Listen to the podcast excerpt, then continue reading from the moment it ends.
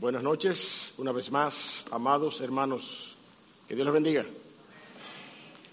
Damos gracias a nuestro Dios en esta tarde y compartir la palabra de Dios para nosotros es una bendición y es un gran privilegio.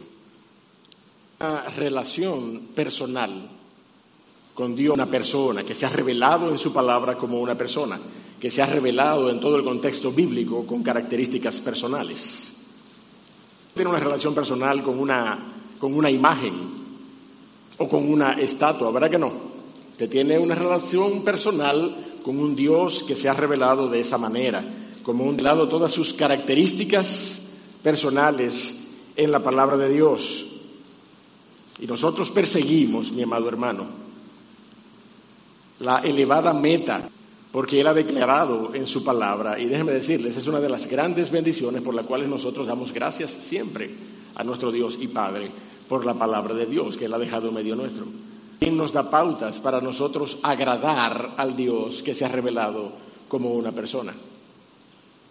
También da pautas para que nosotros nos un rey para su gloria. Por eso nosotros damos gracias. Es mi expectativa, es mi deseo, también es mi oración, también es mi oración, contando, ¿verdad?, con ustedes a partir de este mensaje, una serie de Dios que nos va a permitir ser instruidos por la palabra de Dios sobre cómo agradar, tomando en cuenta lo que la palabra de Dios ha revelado acerca de su carácter. En particular, involucrarnos con la palabra de Dios en el Salmo 32 para ver qué nos dice la palabra de un Dios perdonador. La palabra de Dios nos ha enseñado, y lo veremos en más detalles en breve, pero usted y yo sabemos que si en algo se deleita, y nosotros vamos a ver las pautas bíblicas reveladas en las Escrituras, para que nosotros podamos corresponder a ese carácter perdonador y nosotros podamos agradar a Dios, como el Dios allí en el Salmo 32. Salmo 32, yo le voy a pedir, yo le voy a pedir que por favor usted se ponga de pie nuevamente para que lea con 32 los 11 versículos de ese salmo. Yo voy a leer el diso 1 y usted me acompaña y así nos alternamos la lectura de la palabra de Dios. Dice ese salmo, ha sido perdonada y cubierto su pecado.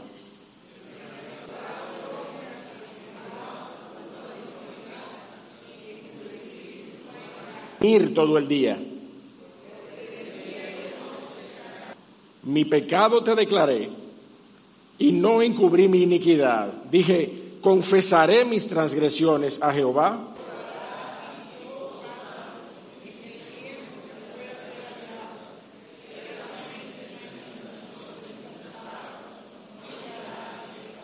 de liberación me rodearás.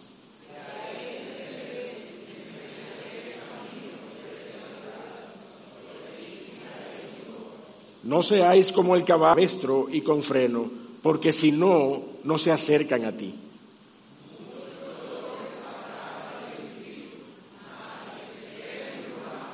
Y gozaos justos, y cantad con júbilo todos vosotros los rectos de corazón. Padre amado, Dios de los cielos, oh Señor, donde te expones a nuestras vidas, expones tus características, oh Señor, como una persona intencional en perdonar en esta noche. Nos deleitamos en lo que tú has declarado en tu palabra acerca de tu persona. Porque has declarado, Señor, lo que eres. Pero también tú has declarado, oh Dios de los cielos, y nosotros te damos gracias, oh Dios del cielo, porque Padre, bendícenos con tu palabra. Anímanos con tu palabra, oh Señor, a vivir conforme a la voluntad que tú has expresado en ella. Walter Thomas Conner, teólogo y pastor de la primera mitad del siglo pasado, decía que los atributos de Dios, de las cuales Él es distinto a su creación de los hombres. Eso escribía W. T. Conner. A mí me encanta esa definición de los aspectos distintivos del carácter de Dios. Estudios que el Señor en su gracia nos permitirá compartir con la iglesia a partir de este día. Usted y yo vamos a ver características y usted y yo, por ejemplo, partiendo justamente del contexto que nos ocupa en esta noche, usted y yo somos capaces de perdonar. Usted y yo somos capaces de perdonar, ¿sí o no? Y continuar la relación con esa persona, ¿sí o no? Somos capaces de perdonar. Y lo hacemos porque esa es una característica que Dios ha transferido en nuestras vidas. Es una de las características transferidas. No somos capaces de administrar perdón para salvación. Son los que hacen de estas características características exclusivas de nuestro Dios. Dios es un Dios perdonador, Dios justificarnos delante de su presencia. Nosotros no tenemos esa capacidad. Y es por eso que esa ah, definición particular, en medio de las cuales Dios ha revelado su persona a través de la Biblia, es tan pertinente a nosotros conocer detalles como este acerca del Dios es un Dios que se deleita en perdonar. Dios ha hecho promesas de perdón a través de toda la palabra.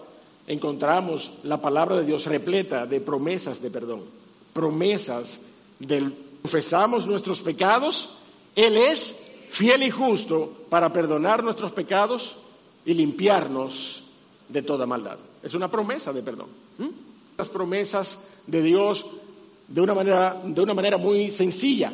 Toda aquella declaración que nos presenta la palabra de Dios en un contexto ah, de aplicación futura, texto pretérito, en un contexto que ya ha ocurrido o que está ocurriendo, ese es un cumplimiento de las promesas de Dios para nuestras vidas. De manera que cuando nosotros encontramos en la palabra de Dios esas declaraciones. Capítulo 1, verso 18 nos recuerda, venid luego, dice Jehová, y estemos a cuenta. Si vuestros pecados fueren como la grana, como la nieve, serán. Si fueren rojos como el carmesí, vendrán a ser. Pero la palabra de Dios también contiene cumplimiento de esas promesas. En todo el contexto bíblico nosotros encontramos, mi amado hermano, para beneficio tuyo y mío hoy, Dios sigue cumpliendo su promesa de perdón. Amén. Dios sigue cumpliendo hoy su promesa de perdón. Colosenses 2.13 dice la palabra, os dio vida juntamente con que es la declaración de la palabra de Dios. Esa es la, es la iniciativa soberana de Dios para perdonar.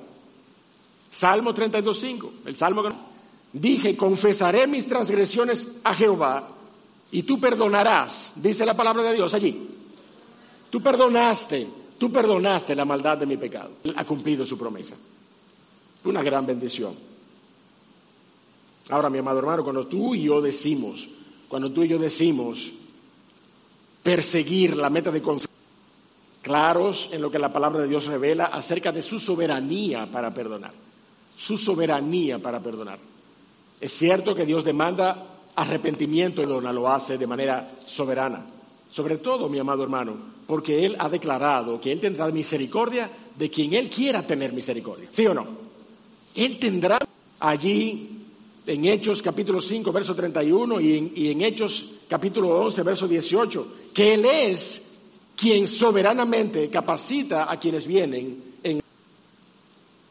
De manera que todo lo que agrada a Dios proviene, amado, primariamente de Él como ya dijimos, como un medio y, agradarle. Ve conmigo a Hebreos, por favor, para que lo veamos de una manera clara allí en Hebreos, capítulo número 13.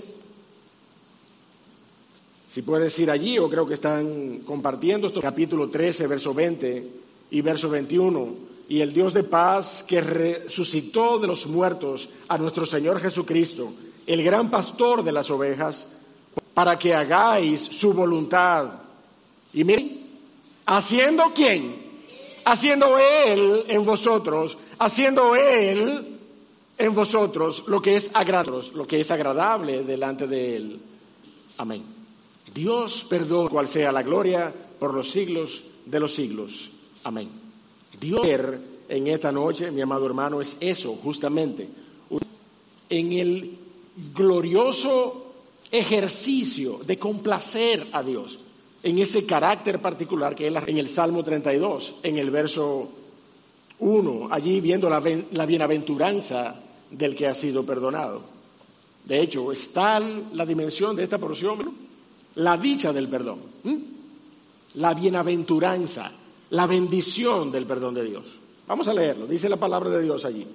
Bienaventurado aquel cuyo su pecado, bienaventurado el hombre a quien Jehová no culpa de iniquidad y en cuyo espíritu no hay engaño. Tremenda bendición. Una de las más sublimes bienaventuranzas reveladas en la palabra de Dios. De hecho, la palabra de Dios está cargada de bienaventuranzas. Encontramos, eh, de hecho, cuando encontramos en el Sermón del Monte todas aquellas bienaventuranzas con las cuales el Señor Jesucristo introduce ese discurso glorioso de en, en la palabra de Dios. Usted y yo vemos la vocación al hacer su voluntad, para que nosotros alcancemos esa bienaventuranza que está siendo declarada al sujetarnos a su voluntad, palabra de Dios, aquellas relativamente pocas bienaventuranzas en donde es Dios quien tiene la iniciativa y ejerce su voluntad sobre nosotros ante una bienaventuranza especial. Y esta bienaventuranza que usted y yo encontramos aquí en el Salmo 32 es justamente eso. Esa es una de las pocas declaraciones en la palabra de Dios, soberanamente. Bienaventurado aquel cuya transgresión ha sido perdonada y cubierto su pecado por otro. La palabra de Dios allí nos muestra vivo de la bendición, es el Dios de los cielos. Él es quien me perdona, Él es quien cubre mi pecado. Él es el responsable de que esta bienaventuranza sea la gloria. Entramos en el Salmo 65, vaya conmigo allí, Salmo 65, verso 4, otra bienaventuranza donde usted y yo nos vemos como objetos, objetos de su gracia sobre nosotros, su iniciativa para redimirnos, para salvarnos, para perdonarnos. Mire allí el Salmo 65, verso 4, que dice, ¿sí o no? Bienaventurado el que tú escogieres y atrajeres a ti para que habiten tus atrios. Seremos saciados del bien de tu más gloriosa manifestación de la voluntad soberana de Dios para nuestra bendición la encontramos en estos dos, en estas dos bienaventuranzas, porque ambas tienen que ver con la solamente cuando nosotros, nosotros somos llamados en Cristo podemos venir y ser atraídos a Dios y tener una relación personal con Él. Tremendas bienaventuranzas, mostrándonos que Dios toma deleite en perdonar. Él se ha revelado a sí mismo transparentemente a nuestras vidas, mi amado hermano que se deleita en perdonar hijos y no al mundo, mi amado hermano, como el Señor Jesucristo declaró allí a los discípulos en Juan 14, como un Dios que se deleita en el de alto riesgo. Es como que yo, es una iniciativa de alto riesgo. Es una iniciativa de alto riesgo. Es todito, que son unos cubiadores todito. Entonces yo me revele delante. ¿Usted me está entendiendo? Es una iniciativa de alto riesgo. Pero Dios lo hace porque Él es capaz, Él tiene una respuesta solamente por eso, por esa capacidad soberana que Él tiene y por ese deleite que Él tiene en perdonar. De hecho, la revelación de ese, la revelación de ese carácter encontró asidero en el espíritu humano pecaminoso, encontró asidero, tanto que Pablo tuvo, escribiendo a los romanos, que es de los hombres, cuando ellos intentaron decir, ah, pues entonces hagamos males para que vengan bienes. ¿Usted se acuerda de esa porción de Romanos? ¿Eh? Encontró asidero esa de verso 1 y 2. ¿Qué pues diremos? ¿Perseveraremos en el pecado para que la gracia abunde? En ninguna manera, dice Pablo. Dios no es pecando para que Él no perdone. ¿Tú me estás entendiendo? Y Pablo tuvo que hacer esa salvedad, tan temprano como en la iglesia primitiva no es un desarrollo exacerbada sabiduría pecaminosa, no, ya Pablo tuvo que, cuando ellos se vieron motivados a pensar de esta manera. De hecho, Pablo estaba siendo acusado, bienes, Pablo estaba siendo acusado de esa manera. No, mi amado hermano, el cristiano no procura complacer el carácter perdonador de Dios, ejerza aquello en lo cual se deleita. No, la palabra de Dios nos da pautas para que nosotros complazcamos el carácter perdonador de Dios de otras maneras. Y las encontramos aquí en el Salmo 32, el carácter de aquel que perdona. Vamos allí, verso 3 del Salmo 32. Dice la palabra de Dios allí. Mientras callé, se envejecieron mis huesos, en mi gemir todo el de mano, se volvió mi verdor en sequedades de verano. Entonces, mi amado hermano, ¿qué es lo que vemos en esta porción, en este momento, como, como una instrucción práctica? es que nosotros seamos diligentes en confesar nuestro pecado. Amén. Es que seamos diligentes en confesar nuestro pecado, ir tomando esas notas particulares acerca de cuáles aplicaciones para complacer el carácter perdonador de Dios encontramos allí en el Salmo 32. La primera, los versos 3 y 4, nosotros vemos que poco le faltó a David para dejar la vida en el camino de dolor, reflexión y angustia que implicó callar su pecado.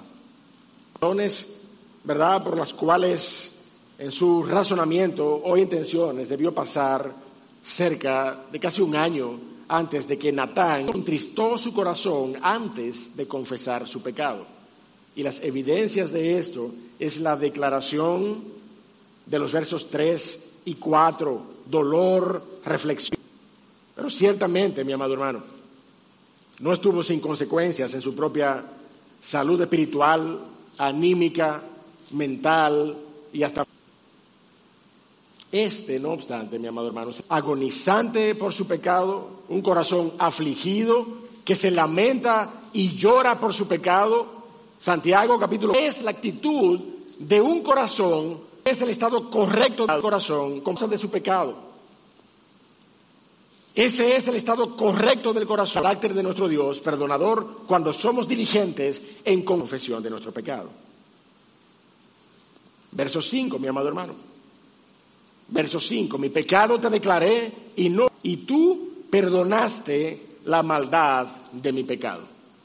Siendo, mi amado hermano, siendo, en segundo lugar, precisos en el detalle, estuvo dispuesto a someterse al modelo de confesión para perdón de pecados que agrada a Dios. Abrió su corazón, desnudó su aceptar y declarar su pecado confesando dónde estuvieron sus transgresiones, en qué se basaron sus transgresiones, el hecho, sino la naturaleza inicua de su corazón, lo que le movió a cometer su pecado, su iniquidad. Dios estuvo presto para perdonar su pecado. Ser preciso en la confesión su pecado y a no encubrir las motivaciones de su corazón que le llevaron. No juzgo a nadie que ore de esta manera. Guardo mi corazón de hacerlo, pero no. Y Padre, si he pecado contra ti. Si he pecado contra ti. Mi amado hermano, usted y yo pecamos constantemente, todos los días. ¿Algo aberrante para usted confesarlo delante del Señor? O, usted y yo estamos llamados a presentarnos delante del Señor con nuestro corazón abierto, honestamente, a cada momento, de manera que nuestro Dios. De hecho, mi amado hermano, nuestros servicios de cena del Señor es para eso, para que usted y yo vengamos y mantengamos y nos mantengamos a cuentas delante de nuestro Dios. Si hemos pecado, si acaso hemos pecado. Déjeme decirle honestamente, esa oración no es para mí. Esa oración no es para mí. Porque yo sé que yo debo venir delante del Señor en busca de su perdón, porque si no es de intención, es de pensamiento, o de palabra, o de hecho, o de comisión, o de naturaleza. De manera que si queremos agradar a un Dios que se deleita en perdonar, no es pecando para que Él nos perdone, es nosotros observando de la confesión, de la humillación de su corazón por el cual atravesó David a causa de su pecado, y nosotros aprendamos de la manera en cómo Él se presentaba delante del proceso de contritar su corazón, aún en esa dilación antes de venir a Dios en confesión, Dios tenía una voluntad particular para que implica el callar nuestro pecado. Por eso debemos ser precisos, por eso debemos ser diligentes en la confesión de nuestro pecado, ser constantes en la confesión de pecado. Dice la porción allí, por esto orará a ti todo santo en el tiempo en que puedas. Tú eres mi refugio, me guardarás de la angustia. El corazón del creyente, mi amado hermano, que desea agradar a Dios, no es un corazón que se arrepintió y vive como un corazón arrepentido. La característica de un corazón regenerado es un corazón arrepentido la obra de expiación de nuestro Dios. Esa fue la que fue una sola vez y para siempre. La naturaleza pecaminosa permanece en nuestras vidas. Permanece. Si hemos sido dotados por gracia con una naturaleza espiritual, gloriamente, tú y yo debemos venir delante del Señor en oración, en busca del perdón tan urgente y merecido, pero lo necesitamos urgentemente. Siendo, siendo constantes en la confesión del pecado. Por eso justamente es que la por tiempo en que Él pueda ser hallado. Mi amado hermano, mire, vendrá día, vendrá hora en que Dios no podrá ser hallado. En que nuestro Dios no podrá ser predicada a la manera en que Dios estableció que fuese predicada y se amontonarán maestros conforme a sus propias sabidurías. Y llegará ese tiempo particular en que es hoy el tiempo preciso para que tú y yo vengamos de rodillas delante de nuestro Dios, constantes en la oración, pero sobre todas las cosas y de manera particular, constantes en actitud de arrepentimiento y confesión debe ser el resultado normal de nuestra nueva, ser el resultado normal que fluye de nuestra nueva naturaleza en Cristo Jesús. Usted y yo somos seres especiales. Usted y yo somos, y tenemos una naturaleza pecaminosa y tenemos una naturaleza espiritual. Esa es la característica suya y mía si hemos nacido de nuevo en Cristo. De manera que por medio de esta naturaleza espiritual, confesión de nuestro pecado, porque tenemos convicción de pecado. Es trivial para, el que ha sido pecado. Generado por la gracia de Dios en Cristo, entonces nosotros tenemos advertencia y tenemos un espíritu. Y decimos, Señor, perdóname. ¿Sí o no? No hacemos eso. No hacemos eso constantemente. Señor, perdóname. Esa es la actitud normal de un arrepentido. Un corazón que fluye de manera normal en arrepentimiento y confesión todos los días de su vida. Por esto orará a ti todo santo.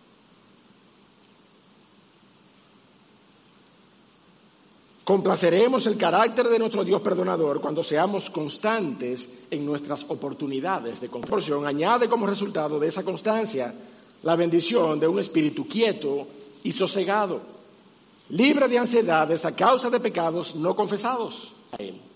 Eso es lo que la palabra de Dios quiere decirnos en, ese, en esa declaración gloriosa del resultado de nuestra confesión. No podrán definitivamente, conforme a su voluntad, para descargar ante los pies de la cruz todas nuestras transgresiones. Por tanto diremos, tú eres mi refugio. Estoy leyendo el Salmo. Haz de la angustia que podría producir en mi vida el callar pecados y en no venir constantemente en una actitud natural a una confrontación con el Espíritu. Cuarto, cuarto ejercicio particular que nos ayuda a complacer a Dios, nos permite con 8 al verso 10, sometiendo, sometiéndonos en nuestros corazones, humillados delante de nuestro Dios y Padre, a la disciplina de la restauración. Esta es una de las porciones narrativa. Entonces vemos, se aparta de la primera persona, de la narrativa, y entonces vemos, te haré entender y te enseñaré el camino en que debes andar sin entendimiento, que han de ser sujetados con cabestro y con freno, porque si no, no se acercan a ti. Muchos dolores habrá. Óigame, mi hermano, no hay perdón de pecados sin que luego haya un proceso de restauración. Perdón de pecados, sobre todo en términos corporativos, en términos de la iglesia de Cristo. No existe un proceso de perdón que luego no dé paso a un proceso de restauración. Pero fue afligido en un proceso de restauración que le llevó incluso a dormir en tierra e involucró la muerte de su hijo con Betsabé tampoco nuestro Padre perdonará nuestras ofensas. Este es un claro proceso de restauración y de, Dios obrar en nuestros corazones luego de Él habernos perdonado, arreglar nuestras cuentas horizontalmente. Es un proceso de restauración, mi amado hermano, en el que continuamente nosotros debemos vernos involucrados. Entender y de enseñarnos el camino en que debemos andar.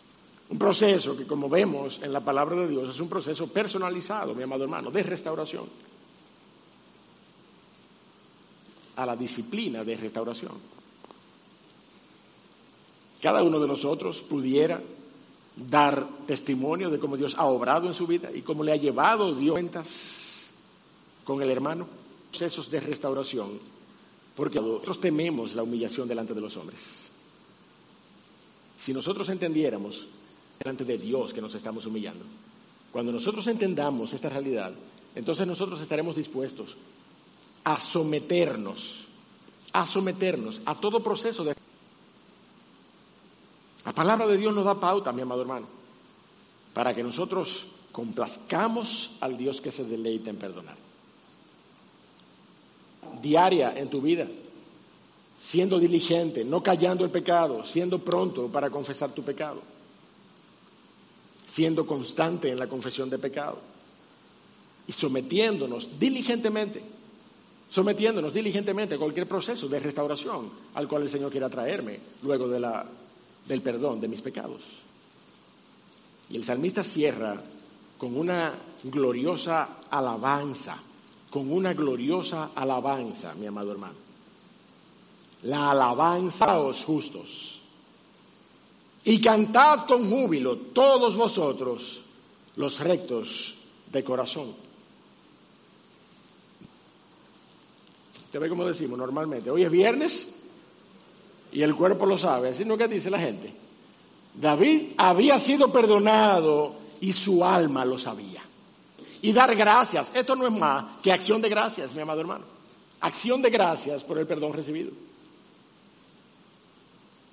Por esto alaba, pero no lo mismo, a alegrarnos en Jehová y a cantar con júbilo las alabanzas que corresponden a la gloria de nuestro Dios. Esa es una acción de gracia que solamente puede provenir de un corazón que turanza de una dicha como la que el salmista ir en gozo de haber y caeto del perdón de Dios. No podemos menos que prorrumpir en gozo y del pecado que nos asediaba. Y que Cristo se manifieste.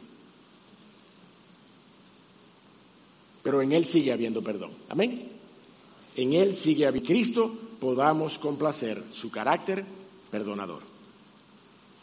Yo quiero concluir entonces, mi amado hermano Hoy cada uno de nosotros puede agradarse en su palabra como un Dios perdonador, no procurando pecar o deleitándonos en pecar para que Él nos perdone, sino siendo diligentes en nuestro pecado, siendo constantes y regulares en nuestra práctica de venir en busca de su perdón, participando de los medios de gracia que Él ha establecido para mantener viva en nuestras este es un, tiempo ideal, idóneo, para que usted y yo, mire, traigamos delante del Señor todas nuestras culpas, todas nuestras iniquidades y confesemos al Señor.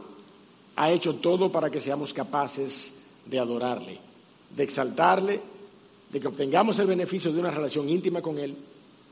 A tal grado, solo por medio de Cristo seremos capaces de esta relacionamos clamando e invitando a toda aquella persona, aun si estás conectado en este momento y estás siendo objeto de esta palabra expuesta, con ese Dios revelado en las Escrituras y su Hijo Jesucristo como medio para nosotros llegar a la comunión con Él. Hoy puede ser el día de salvación. Hoy puede ser el... Humille su corazón. Cristo, nosotros podemos tener perdón de nuestros pecados, podemos tener salvación y podemos tener la vida eterna que Él promete.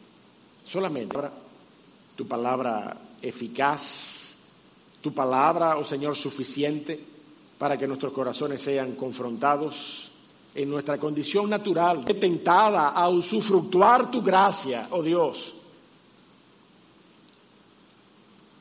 para, oh Señor, pecar de manera que sobrehablarnos en tu palabra, que esta no es la forma. Gracias por revelarnos en tu palabra que hay otro proceder más elevado, oh Señor, que nos caracteriza, oh Señor, transformados a la imagen de Cristo, que hoy somos siervos de tu gloria y que hemos sido, oh Señor, instruidos por tu palabra para declararte, oh Señor, no solamente nuestros hechos, sino que los motivaron para declararte la iniquidad de nuestro corazón. Oh Padre amado, tú has de que te deleitas en inclinar tu oído a siervos con este corazón y que te deleitas en perdonarles. Dios de la gloria, bendice a tu iglesia. Ventud para vivir de esta manera, para vivir respaldado por esta promesa de perdón. Revélales a Cristo. Revélales a Cristo a su corazón, oh Dios del cielo. Palabra para que nosotros podamos venir a tener una comunión contigo, oh Dios del cielo. Podamos venir a tener una comunión contigo, siendo transformados para vida, te lo rogamos. Amén. Que Dios les bendiga.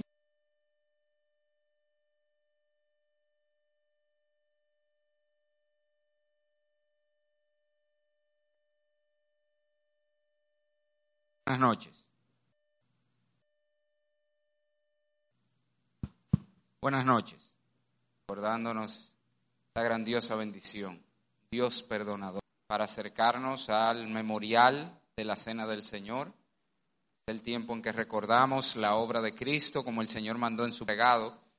Y aprovechamos este tiempo también para ponernos a cuenta delante del Señor. Y hoy podemos hacerlo con un gozo doble habiendo sido recordados, gozo nos perdona. Así que vamos a preparar nuestros corazones, lo que los diáconos, servidores reparten los elementos. Vamos nosotros a acercarnos que tenemos, porque la tenemos, como decía el predicador, y que el Señor prepare nuestros corazones para hacer esto dignamente. Recordamos que para participar de este memorial usted debe estar con